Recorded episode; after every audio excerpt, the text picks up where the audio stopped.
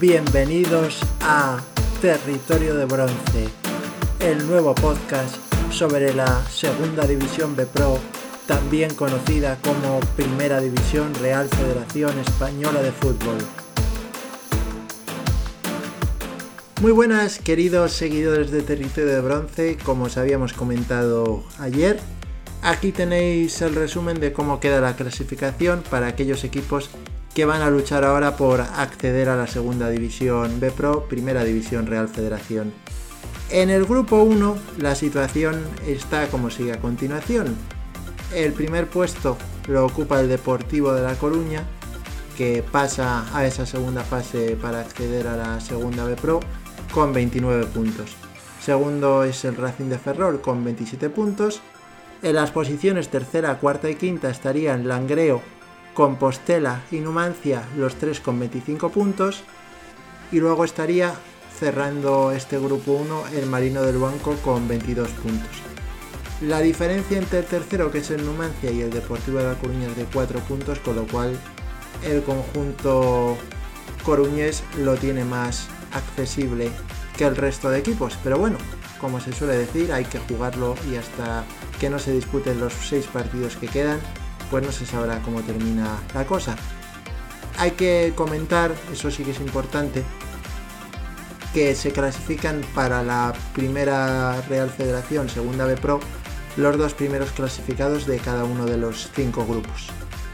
Y ahora vamos a por el grupo 2, que funciona por el tema de los coeficientes, que como bien sabéis se calculan dividiendo los puntos entre los partidos disputados.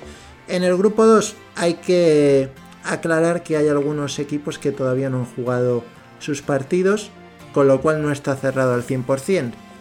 En el caso del Racing de Santander, que es el que ahora mismo tiene mejor coeficiente, porque tiene 32 puntos y un coeficiente de 1,68. Le falta por jugar su último partido, con lo cual podría aumentar su ventaja sobre el resto. El segundo equipo con mejor coeficiente es el Real Unión de Irún, con 33 puntos y un coeficiente de 1,65 y ya ha disputado todos sus encuentros. Luego tenemos o a la Sociedad Deportiva Logroñés o al Club Deportivo Ebro que tienen que jugar sus últimos partidos y en función de eso, si no consiguen acceder a la siguiente fase para ascender a segunda, pues se quedarían en, este, en esta fase para acceder a la segunda B Pro. Bueno, vamos a comentaros cómo van cada uno. La Sociedad Deportiva Logroñés tiene 26 puntos, un coeficiente de 1,52 y el Ebro 25 puntos y un coeficiente de 1,47.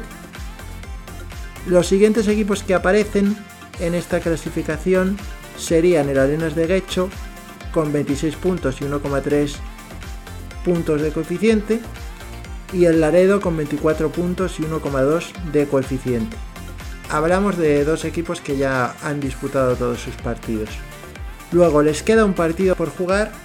A Mutilvera que tiene 23 puntos y un coeficiente de 1,35, a los Asuna B que tiene 21 puntos y un coeficiente de 1,23, al Tarazona que tiene 21 puntos y un coeficiente de 1,23 y luego Alejea, que lo tiene muy complicado para entrar porque tiene 18 puntos y un coeficiente de 1,05, pero que podría conseguir el milagro en la última jornada y meterse.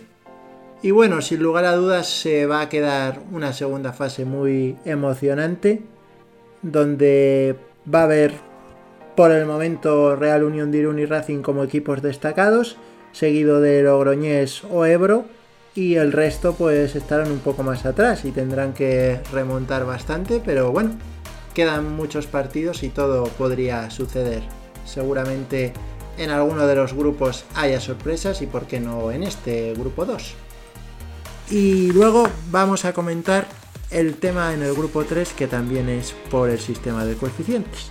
La Llagostera 29 puntos y 1,45 de coeficiente, el Cornellá 29 puntos y 1,45 de coeficiente, y luego tendríamos en la tercera posición al Badalona con 28 puntos y 1,40 de coeficiente, el Lleida 27 puntos y 1,35 de coeficiente, quinto estaría el Hércules con 24 puntos y 1,33 de coeficiente, Sexto, la Nucía con 23 puntos y 1,27 de coeficiente.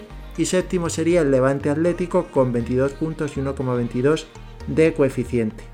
En este grupo 3 están las cosas bastante igualadas, aunque es cierto que los equipos catalanes tienen un mejor coeficiente a día de hoy que los equipos de la comunidad valenciana que tendrán que recuperar la distancia perdida.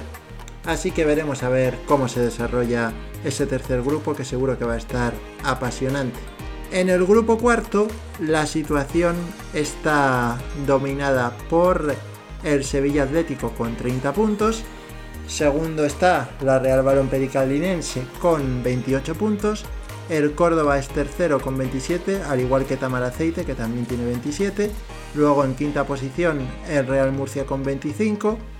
Y el sexto sería el Cádiz con 30 puntos.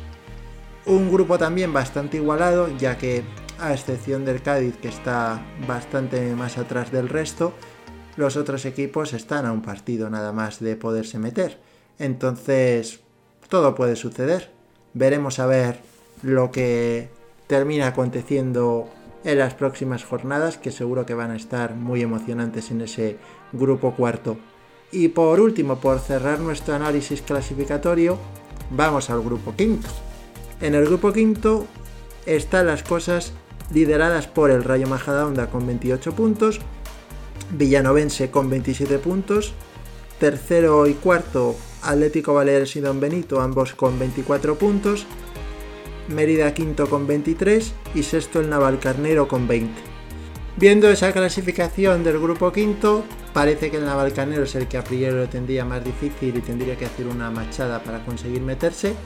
Y en el resto de equipos, pues todos ellos tienen opciones, aunque es cierto que el Mérida está un poco por detrás, pero si es capaz de ganar un par de partidos, pues podría volver a reengancharse otra vez a la pelea. Y bueno, pues estaremos aquí para contároslo en las próximas jornadas, todo lo que vaya pasando, cómo vayan evolucionando los distintos grupos y demás. Así que mucha suerte para todos. Muchas gracias por seguir este podcast en esta tercera entrega. Iremos publicando más cosas en las próximas semanas. Comentaros también que tenemos una cuenta de Twitter, Territorio 2B Pro, en la que nos podéis escribir, contaros vuestros comentarios sobre la jornada, cómo veis a vuestros equipos y demás.